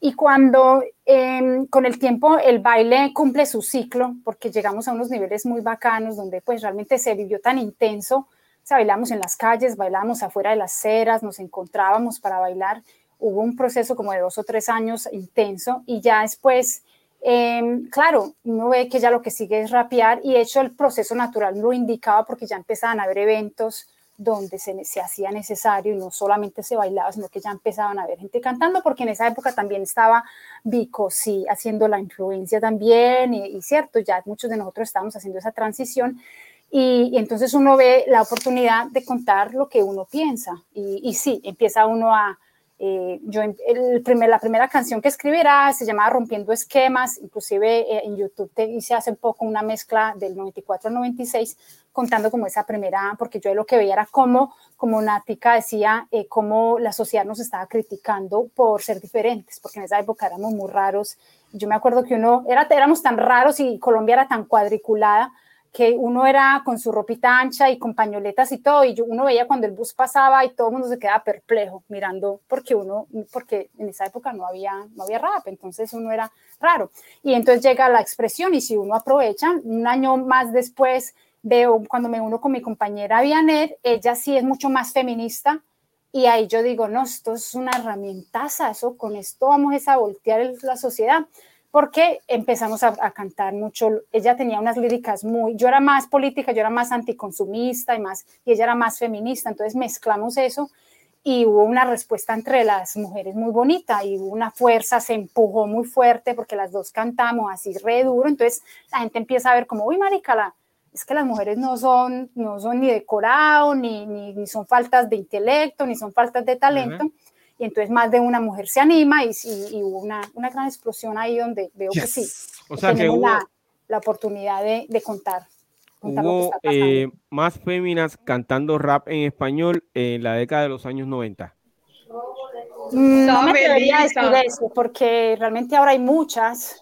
Eh, Pero en aquella época no, en esa década no hubo tantas. En esa época, Natriz, estaba Melissa Contento, mi respeto, estaba Mary Helen también. Okay. Mary Helen, sí, yo creo que Mary Helen empezó ese proceso cuando empezamos a, a, clandestinizarnos un poco, pienso yo que. Pero en ese principio, en, los, en Medellín estaba, estaba la Duba, estaba, eh, que la Duba era la compañera de Perro Loco, que Perro Loco cantaba con la etnia. Eh, y estaba. Soray. Soray estaba, sí, Soray, luego vino después, pero sí, hay una, hay una generación ahí que después de que nosotros desaparecemos en el 96 o empezamos a, aislarnos un poco o a clandestinizarnos un poco, eh, empieza esta otra nueva generación a aparecer. Sí, eh, básicamente eh, sentí emoción cuando mencionas a nuestro colega y hermano boricua, Vico, sí, Vico y Rap. ¿Escuchaste que lo que dijo Matrix? Sí, sí, claro. Y me, eh, puse también orgulloso, por supuesto. Eso es así. Sentimos orgullo y esa fue una de las razones por las cuales pregunté eh, si ustedes comenzaron a cantar rap español, o sea, si ustedes hicieron ustedes mismos la, transición de cómo entonces ellos lo hacen en inglés, yo lo hago en español. Eh, eh, básicamente eso fue lo que me quisieron decir, pero aparentemente pues habían escuchado a, a Vico sí, aunque aquí básicamente en el panel al pionero que tengo es a Tormento. Tormento indica que fue con Public Enemy. pero, voy a hacer una pregunta. En español, ¿habías escuchado a alguien que, podamos este, identificar? Porque yo tengo, antes de que comience, yo tengo dos personas eh, que son colombianos, eh, que los entrevisté. Hubo una entrevista que no pudo salir por, por alguna razón, eh, ajena a mi voluntad, que es Raúl Limán, y entrevisté a Bongo Man, que esa sí salió, esa entrevista.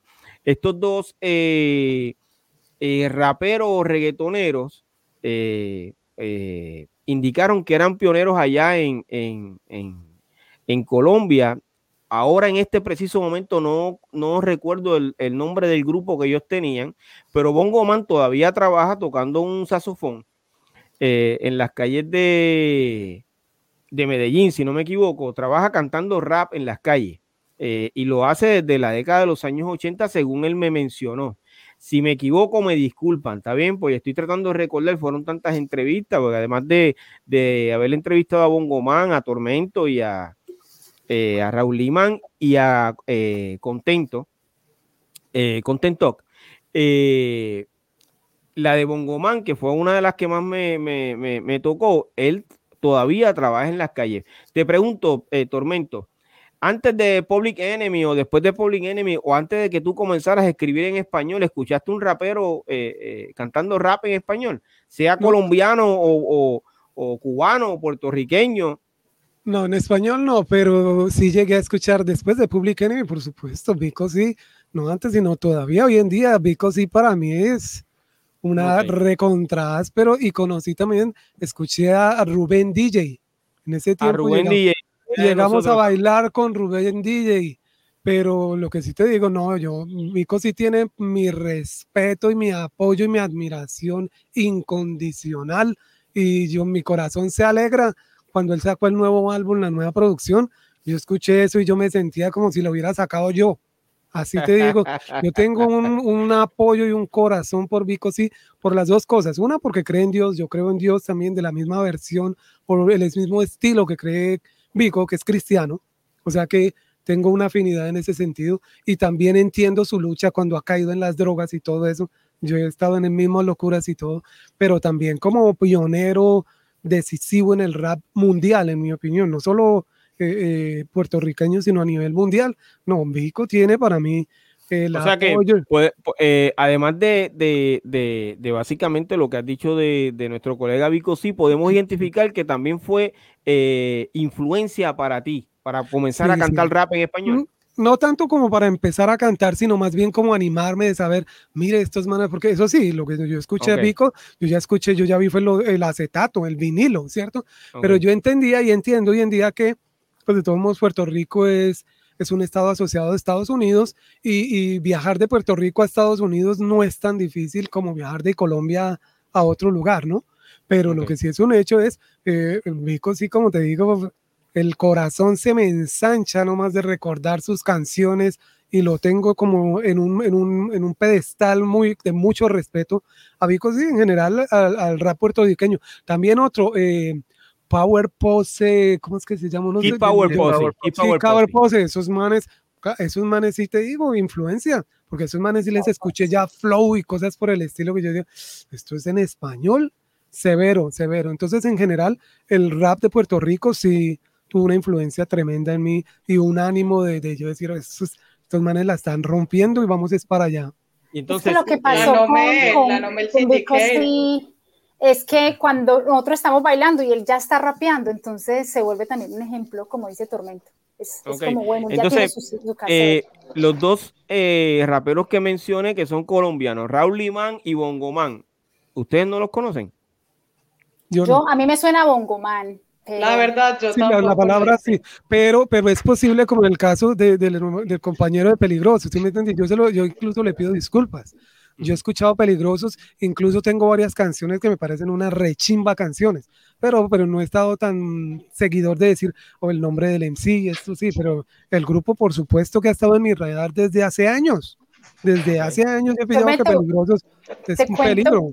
Te cuento que antes de que ustedes pudieran entrar, estaba yo contando un poquito mis orígenes y PAC, eh, realmente él viene, viene de Boston fase 2 y y lo que hizo Club Peligrosos es que cuando ellos se conectan con él, lo incorporan a la pandilla de ellos porque saben que es ese, o sea, de hecho, Pac es como mi papá, porque yo gracias a él fue que yo vi el hip hop por segunda vez. Entonces ahí como conectándote un poquito como, como quién es el man. Y el man, mm. Pac, hizo el, el graffiti para el, el, el primer álbum de Colombianos de Barrio el que hicimos en el 98.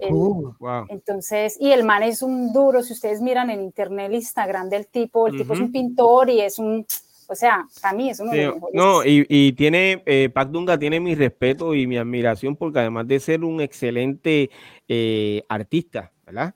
Eh, es una excelente persona, ¿ok? claro, yo nos hemos comunicado en el pasado y, y, y si no, oigan esto, eh, estoy tratando de recordar algo ahora. Quien me pone en contacto a mí con Pac Dunga, si no me equivoco, fue Juan Quintero. Sí. Cierto, ¿verdad? Hace unos años atrás.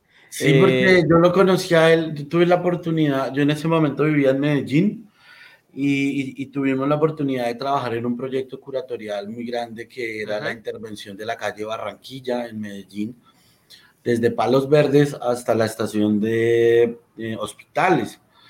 Entonces, digamos, tener eh, la oportunidad de sentarse a hablar con él y que le comenzara a uno como a contar todas esas historias por, por donde, digamos, eh, pasó él, desde bailar, pintar, él hace graffiti 3D de una forma increíble.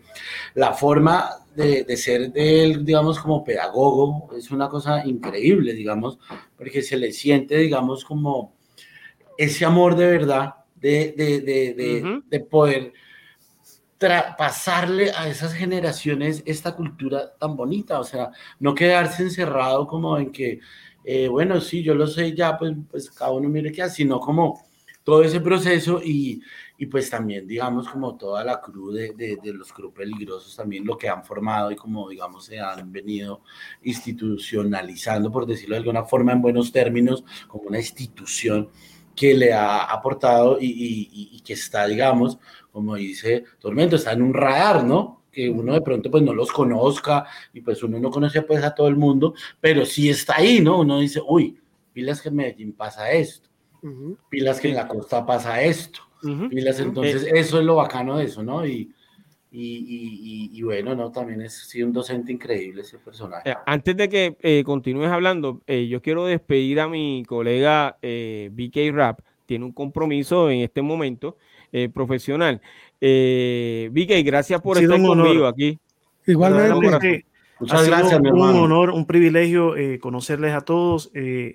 y así rapidito antes de irme, me imagino yo que lo de Pac Dunga y David Quintero es prácticamente una persona lo lleva a la calle, lo muestra en la calle, pero el trabajo de Juan David Quintero es llevarlo a donde no era antes bienvenido ese arte, eh, por decir a los museos, a lugares donde, donde eh, quizás en otros tiempos jamás le hubiesen abierto las puertas. Así que los felicito a cada uno de ustedes por toda la labor que están haciendo para que esto tan maravilloso que es nuestra vida, el hip hop, continúe hacia adelante. De verdad los felicito gracias. Eh, gracias, eh, yo quiero que ustedes sepan que eh, aquí en el chat los han saludado Alex Cruz, que es Red J de Puerto Rico.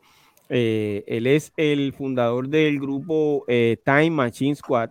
Les envía saludos. también mi colega Cool GD. Red J pues saluda a Pat Dunga básicamente y al grupo de Crew Peligrosos. Y tienen otros saludos eh, en, el chat de, este en vivo que estamos haciendo. Este, eh, esta transmisión está a través de eh, ocho, ocho, páginas, básicamente, en este momento. tanto Facebook, YouTube, entre otras plataformas como Twitch, Twitter. O sea que eh, tenemos mucha gente eh, conectada en este momento a, cual, a las cuales le agradecemos que eh, se hayan mantenido por una hora y, y 13 minutos que, que, lleva este en vivo hablando del de, hip hop colombiano. para mí ha sido un placer inmenso tenerlos ustedes aquí conmigo y que hayan aceptado esa invitación que yo hice, como quien dice, a la ligera porque quería hablar de, del hip hop colombiano.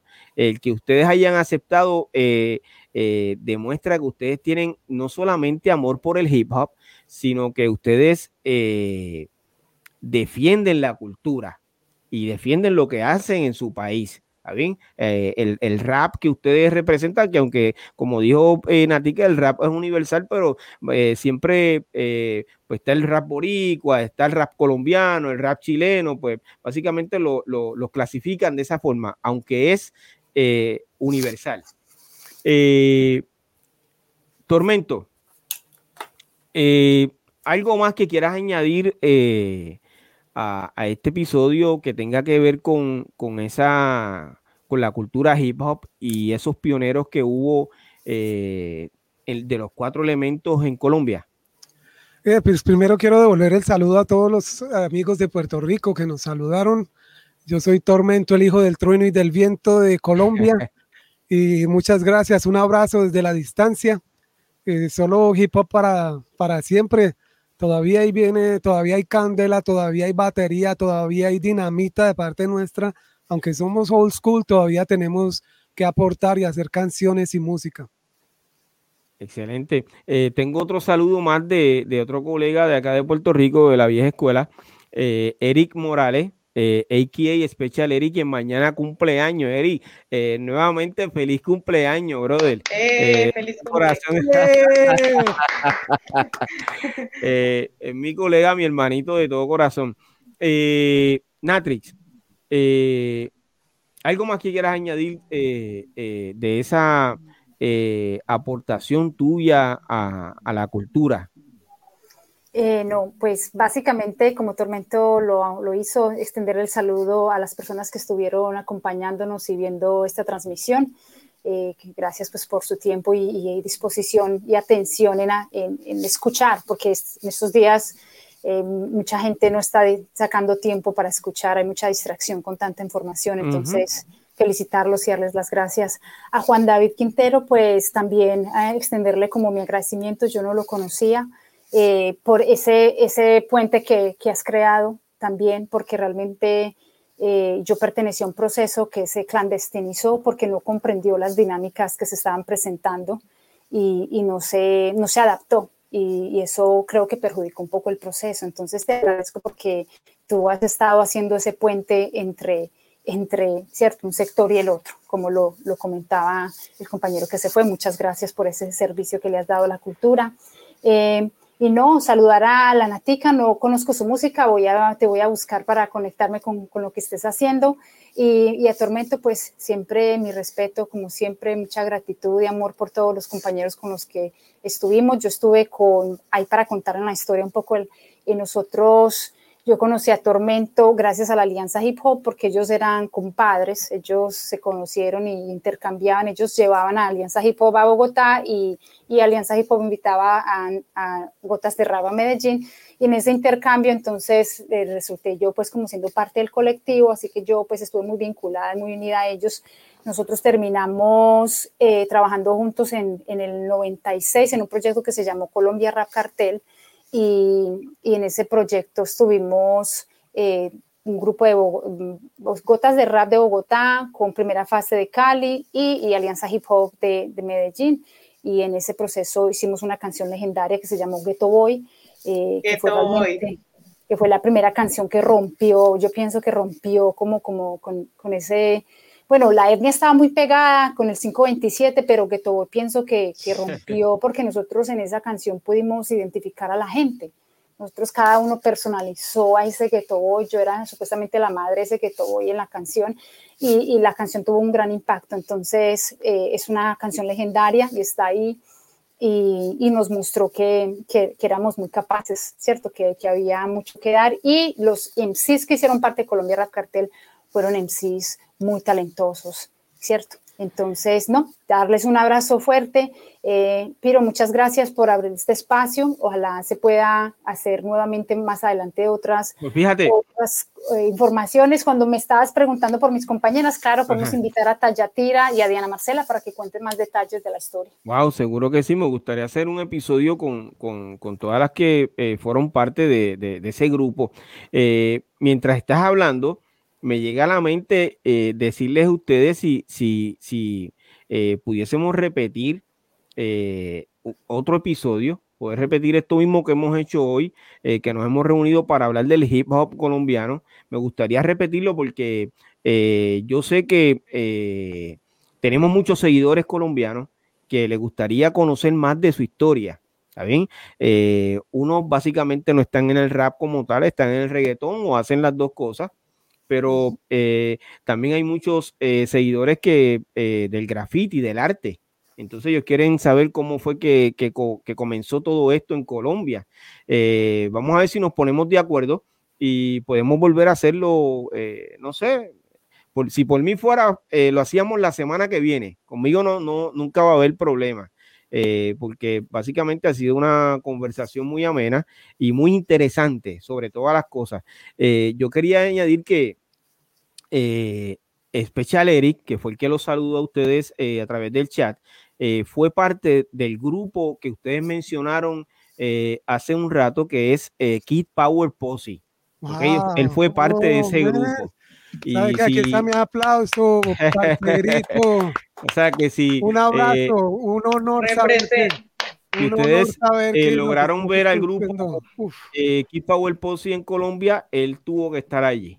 Wow, eh, severo, eso, eso, es así. Eh, Juan, eh, ¿algo que quieras añadir? No, pues una belleza poder, digamos, como tener la oportunidad de que de reunirnos y, y, digamos que no nos conocemos personalmente, pero nos conocemos muchas de nuestras historias de vida a raíz del hip hop y que en Puerto Rico nos estén escuchando. Es también pues un placer que también se, esto, las fronteras se rompan, ¿no? Aprovechar estos medios para eso, ¿no? Para poder llegar también a, a un lugar tan bonito donde también hay muchos intereses en común, donde también no, eh, nos mezclamos con todas estas historias.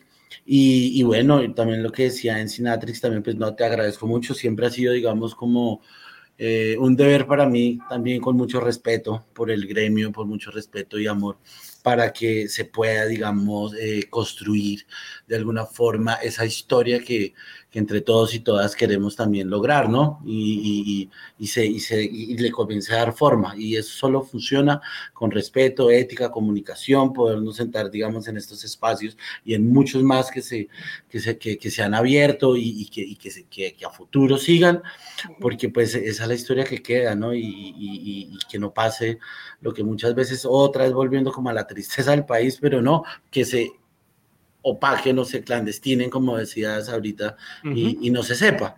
Entonces, de verdad, un abrazo muy fuerte y bueno, lo que pido también a vos por, por, por, por la invitación, la energía y bueno, acá estamos, lo que se necesite, siempre con mucho seguro, mucha disposición. yo sé que sí, yo sé que sí, que, siempre estás bien pendiente a, a los que siguen la... ¿Qué pasó? Otros países. Ah. Eh, hay, una, hay otro saludo, eh, básicamente es para todos, eh, eh, pero en especial para Natica, y es del productor que hace un rato mencioné, uno de los más importantes del hip hop en Puerto Rico, que es Kuki. Saludos, Kuki. y gracias, gracias por conectarte, Kuki, de todo corazón. Natica, ¿algo que quieras añadir? Dame la oportunidad, que no, no te estoy escuchando. ¿no? Déjame. Estás muteada. ahora Exacto, ok. Adelante. bueno, eh, primeramente, no, nuevamente muchas gracias porque estoy compartiendo pues como con meros manactes de Colombia y obviamente pues Piro GM. Muchísimas gracias, por esos espacios y por creer pues en nuestros talentos. Eh, realmente yo pienso que nosotros no escogimos el hip hop, el hip hop nos escogió a nosotros. A todos. Entonces, sí, a nosotros, a todos los que nos gusta la cultura. Eh, me parece increíble esos espacios. Eh, eh, tampoco la conocía, pero muchas gracias por aportar eh, tantas cosas desde tu experiencia como, como Fémina, eh, a Tormento, a Juan David, a Crew Peligrosos, al representante de Crew Peligrosos. A propósito, Crew Peligrosos, la palabra peligrosos, leí que era, como ellos son de la Comuna 4 de Medellín, Comuna eh, de Aranjuez, ellos antes, en la época pues de los 80, decían, ah, ¿de dónde eres? Ay, Aranjuez, ay, eso por allá tan peligroso. Entonces de ahí surgió el, el, nombre.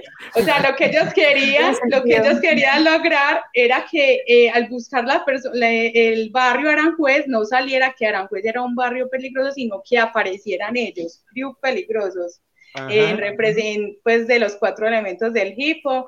Y bueno, ya para finalizar, un saludo muy especial para la Nomel. Ahorita se me olvidó mencionarla. Eh, para mí, eh, el rap boricua fue también muy represente en mi infancia y pues de lo que soy ahora como MC, como artista, eh, rescatando a Lito y Polaco cuando hacían hip hop, wow. cuando era 30-30, la nombre donde participó Uki, y bueno, muchos más artistas que se me olvida o se me pasa en este momento, eh, ellos fueron eh, pues para mí una mayor influencia para hacer lo que soy hoy en día. Aunque hoy en día eh, hay mucho anonimato, mucha gente que está en el underground, eh, realmente la cultura se está expandiendo fuertemente y los artistas de hoy en día contemporáneos la están, están dando la pela en pocas palabras. Y bueno, y ya para cerrar el tema del rap en Colombia o el hip hop en Colombia, eh, nosotros como colombianos lo tenemos en la sangre, a través de las trovas, a través de las batallas por medio del vallenato, la salsa. Entonces, bueno, eso era lo que quería aportar y bueno, muchachos, muchas gracias. Gracias, gracias por eso.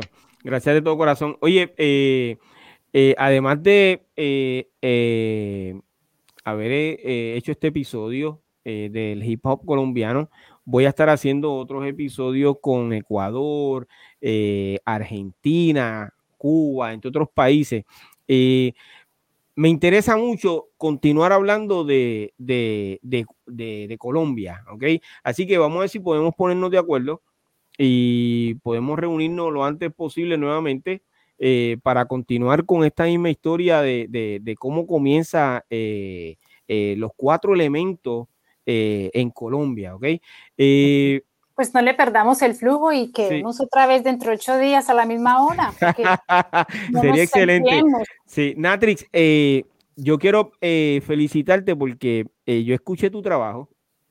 Me gusta mucho la hija del hip hop. ¿Actualmente continúas grabando? Sí, en este momento estoy, estoy creando nuevas canciones. Lo que pasa es que tengo, para serles honesta, quiero ser honesta y, tengo como una dificultad. Vengo de un proceso muy político, fui feminista y después entro en un proceso que aprendo, donde aprendo de los mayas y, me, y, me pongo, y me voy volviendo, bueno, entro a, una etapa personal donde empiezo a escribir un poco también de mí misma y en ese momento estoy en una etapa muy de un rap muy de espiritual y del medio ambiente. Okay. Entonces, cuando ya, cuando quiero presentar un poco de lo, de lo nuevo que tengo, me da temor mostrarlo porque estoy en otro nivel y como que ha habido, hubo como un vacío de 15 años donde estoy pasando demasiado brusco de un estilo al otro. Entonces, lo que estoy haciendo es recapitulando. Entonces hice esta mezcla del 94 al 96, donde tengo mis primeras cinco canciones en YouTube. Esa la lancé hace como uno o dos meses. Eh, con beats de este momento, pero eran las líricas de esa época. Eh, también que me han sentido, me han hecho sentir mucho, mucha, eh, mucho autorreconocimiento, porque mira, uno se retira y uno se entristece. Yo personalmente me he entristecido un poco por haber quedado fuera como del, de todo el colectivo. Pienso que yo soy como la Roxanne latina, porque Roxanne fue como la que estuvo ahí la que, y la que quedó en el camino fue Queen Latifah. Pero eh, igual, pues, entonces, eh, después recupero un poco también de lo que se hizo con Colombianos de Barrio del 98 al 2000, hice un mix de tres o cuatro canciones que no lo he lanzado, lo estoy lanzando prontamente, muy, muy pronto, eh, y tengo otro mix del, del tercer, del, sí, de la tercera etapa, que fue el segundo álbum, de un álbum que se llama Frecuencia, de lo que Alianza se convirtió después de Alianza Hip Hop en Alianza Galáctica, fue un álbum más eh, hablando sobre los mayas, hubo más influencia del, del, contenido maya en ese álbum. Entonces ya a partir de ahí yo empiezo un camino donde, donde la lírica empieza a transformarse. Y ahí es donde tengo unos temas que son Yo Soy, los, lo pueden ver ahí en internet, que, que es un poco más suave, es un poco más con R&B, es más personal, es hablando de mí misma lo que también me gustó mucho porque me permitió explorarme a mí misma. Yo siempre cantaba de la guerra, de la policía o del feminismo, del machismo, pero no de lo que yo sentía. Y entonces eso también lo me gustó haber experimentado. Y recientemente, bueno, cuando escribo Hija del Hip Hop fue la necesidad de contar esa historia para que se hablara alrededor de, la canción y hubieran preguntas.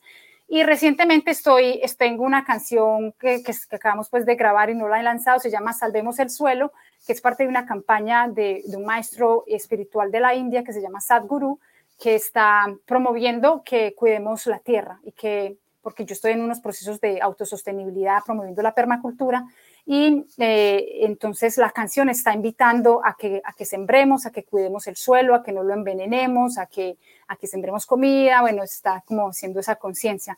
Y hace poco también grabé un tema que se llama, que no he lanzado, que se llama Si yo fuera presidente, que fue inspirado en el momento en que nuestro nuevo presidente se posesionó, contando, eh, yo creo que esas canciones se han hecho mucho en inglés, eh, creo que Nas tiene uno, ¿cierto? En, donde si, si yo, if I roll the world, entonces si yo fuera presidente estoy como desdoblando toda mi visión con una organización que yo tengo sin ánimo de lucro que se llama Nusca Tierra Nueva, donde yo desde el 2002 vengo eh, promoviendo el bienestar, la sostenibilidad y el arte. Entonces, en, la, en las tres en las 316 líneas que tiene la canción, me, me, desdoblo como toda mi visión ahí, imaginando que yo soy la presidenta, ¿no? Pero también muy inspirada por, nuestro presidente, que estoy muy feliz de que esté allí. Entonces, mmm, ese tema no se ha lanzado, estamos preparando lanzamiento y así, ¿cierto? Tengo un tema que se llama Salí, que prontamente también va a salir, que es contando por qué salí del país, es como un tema para los emigrantes. Wow. Y el otro tema, He vivido, que también está muy bonito, que es contando, es muy personal, pero también conecta mucho como la vivencia colombiana y, y, como te digo, nada, esto lo he lanzado, estoy es en bambalinas para preparar el lanzamiento de lo que yo llamo el álbum Conciencia. Ok, entonces eh, tu música, eh, los seguidores de este podcast lo, la pueden conseguir eh, en todas las plataformas digitales o solamente en YouTube y tu página de internet. Pues mira, yo te voy a ser sincera, en realidad eh, yo empecé a hacer las, el proceso con las plataformas hace tres años y y he tenido como un poco de resistencia. He tenido colegas aquí americanos que, que se resisten a tener la música en, porque eh, tú pones tu música y, y realmente eh, es como que la, realmente lo que estás es entregándola. Ha, ha habido una, eh, una experiencia con el tema de Spotify y todas las plataformas porque eh, tú pagas para que las pongan allí, pero tú, tú, es muy difícil que tú vuelvas a ver una retribución. Tienes que tener demasiada de demasiadas reproducciones para que ellos realmente te paguen algo. Entonces, es más como, yo realmente decidí que sí, la música hay que entregarla, hay que entregarla gratis y si ellos no, pero hay una claridad de que ellos no están pagando lo justo a los artistas. Entonces, por tres años he estado como en pausa, en, todas las plataformas están solo dos canciones, que es Hija del Hip Hop y Yo Soy. Eh, pero eh, debo entrar y, cuando entre a, lanzar el resto de la música, claro, voy a estar en todas las plataformas. Me pasa, por ejemplo, que, le paga uno a CD Baby por, poner la música en las plataformas y, y, ellos mismos le hacen a uno competencia en el YouTube. Entonces, cuando lanzo Hija del Hip Hop, también encuentras a Hija del Hip Hop eh, puesta por, por CD Baby y ellos son los que monetizan eso y eso no, realmente si yo no tengo un volumen eh, considerable de reproducciones, yo nunca voy a ver dinero de ahí. Entonces hay como un cuestionamiento como, bueno, ¿me voy con las plataformas o trato de monetizar mi propio canal? Básicamente es, eh, de lo que estás hablando sería eh, eh, hacer un episodio de eso porque yo entiendo que eh, muchos raperos pues pueden estar teniendo la misma situación o piensan de la misma forma que tú. Eso sería bueno hacer un episodio en algún momento dado. lógicamente no, que no tenga que ver con el tema de, de Colombia, Sí. Eh, pero sí que eh, si logro eh, eh hacer un episodio eh, con el doctorado urbano, pienso invitarte para que puedas hablar de esa experiencia que has tenido eh, con las plataformas digitales. ¿Está bien? Porque sí, para cerrar ahí, inclusive con la Alianza Hip Hop, nosotros los dos álbumes los encuentran en todas las plataformas, pero nosotros firmamos con un tipo eh, y él tiene los derechos de, de, la publicación de esos dos álbumes en todas las plataformas y nosotros no sabemos dónde está él. O sea que si en algún momento esas, eso se llega, llega a explotar y hay unas buenas reproducciones, ese dinero lo está recibiendo él y ya él ya no responde el teléfono, ¿cierto? Fue alguien que nosotros firmamos un contrato con alguien en New York y que cuando yo fui a New York traté de ubicarlo para decirle, mano, vamos a, cerrar ese contrato porque yo no estoy al frente, yo ya estoy aquí y yo voy a tomar ese, no aparece. Entonces, mira, hay muchas situaciones con ese tema de las, de las plataformas, ¿no? Eso es así. Eh, Tormento, eh, me habías comentado eh, hace unos días que continúas haciendo rap y veo que tienes un estudio impresionante. de verdad que sí, impresionante el estudio de Tormento. ¿Cuándo podemos escuchar nuevamente a Tormento? Bueno, primero, eh, gracias que me digas eso. Quiero añadir, primero decirle a Natris que yo solo espero cosas buenas tuyas. Yo tengo mucha fe en ti. Yo tienes un, tienes un fanático, un fanático aférrimo. Solo cosas buenas espero de ti. Entonces, mi total apoyo, incondicional apoyo. Así que si has tenido dudas, yo te, te animo, ánimo, de frente, de frente. Tú tienes un talento que pocas mujeres en el mundo tienen en español, el rap en español, pocas mujeres tienen. Si tú logras encontrarte nuevamente ese monstruo que nosotros logramos encontrar en Ghetto Boy, así, ya no tienes que hacer nada más. Con el, sustento lo, vas a tener de la música. Podremos tener un podcast, yo pienso, de, de de la industria musical, porque lo que ella habla es cierto, ¿cierto? Existen muchísimos detalles de eso. Ahora, lo que llamas del estudio, muchas gracias. Yo lo considero un estudio casero, ¿no? Porque yo he trabajado a nivel profesional.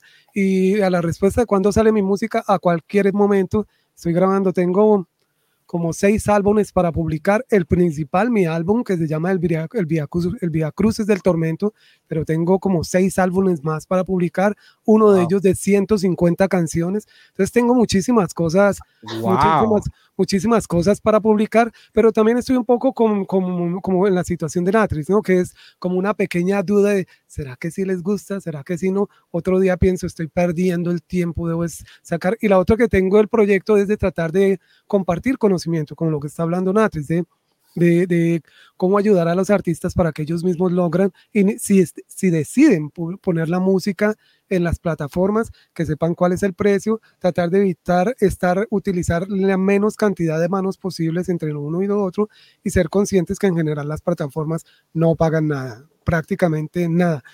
O sea, paga, gana uno lo que paga uno por tener la música a disposición de todo el mundo. Entonces a veces puede salir más rentable uno mismo tener su website y venderla uno, hacer que la descarguen uno o hasta regalarla. A ponerla, Spotify es, los más miserables y todo eso, ¿no? Pero eso en todos. E incluso cuento una anécdota de lo que ella dice, que con CD Baby, CD Baby la pone en YouTube, entonces si tú la pones en YouTube, CD Baby mismo puede denunciarte a ti, al dueño, al dueño de la, al dueño intelectual del arte, CD Baby puede decir, pero yo tengo los derechos porque el artista Natris me dio, me dio, me dio el permiso. Entonces ni siquiera uno puede subir su propia música. Imagínense la contradicción que existe. Y lo peor que ni YouTube, ni Facebook, ni Instagram, ni Spotify, nadie tiene un lugar donde o una persona con la cual uno pueda decir, venga, quiero hablar con usted y explicarle mi problema, ¿no? Es tan sencillo como mandar uno o un millón de emails y esperar a que algún día de milagro alguien a ese lado del, del planeta llegue a leer el mensaje de uno y le ponga atención.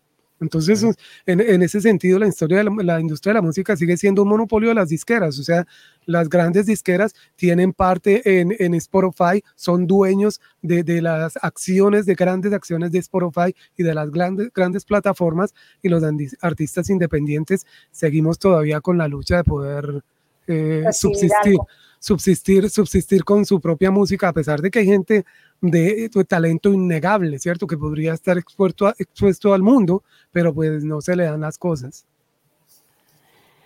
Eh, esperamos, o yo espero escuchar a, a, Tormento eh, si es posible este mismo año, porque ya Tormento tiene tantos temas que, puede eh, comenzar a lanzar eh, de dos en dos.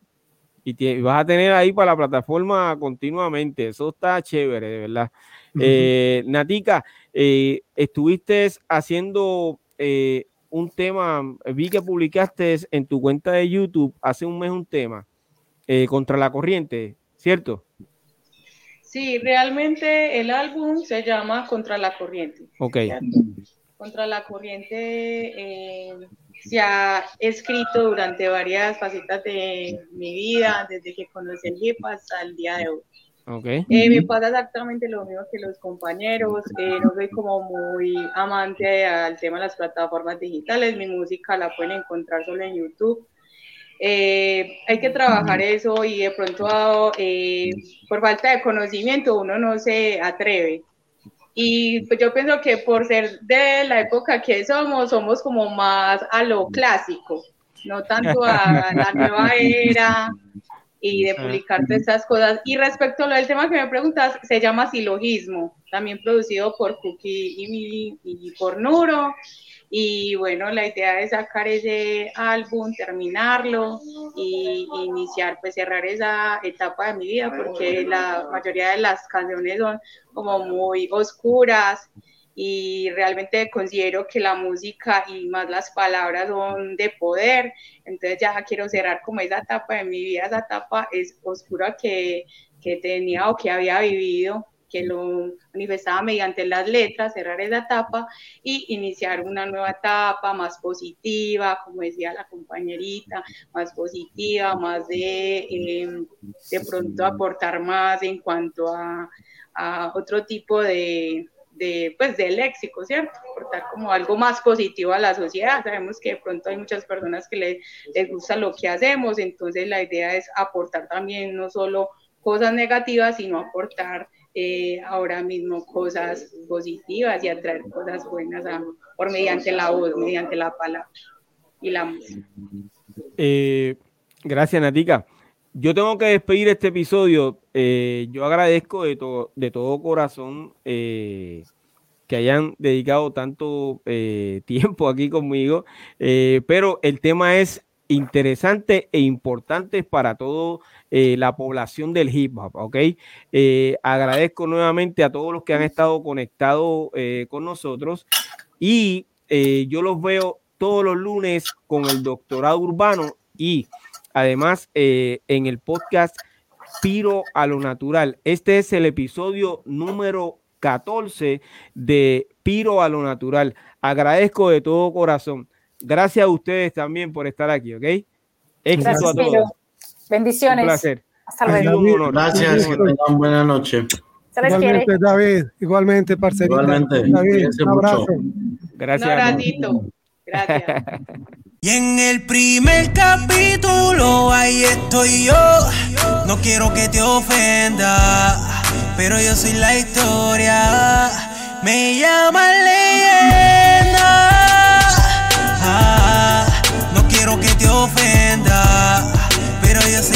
historia.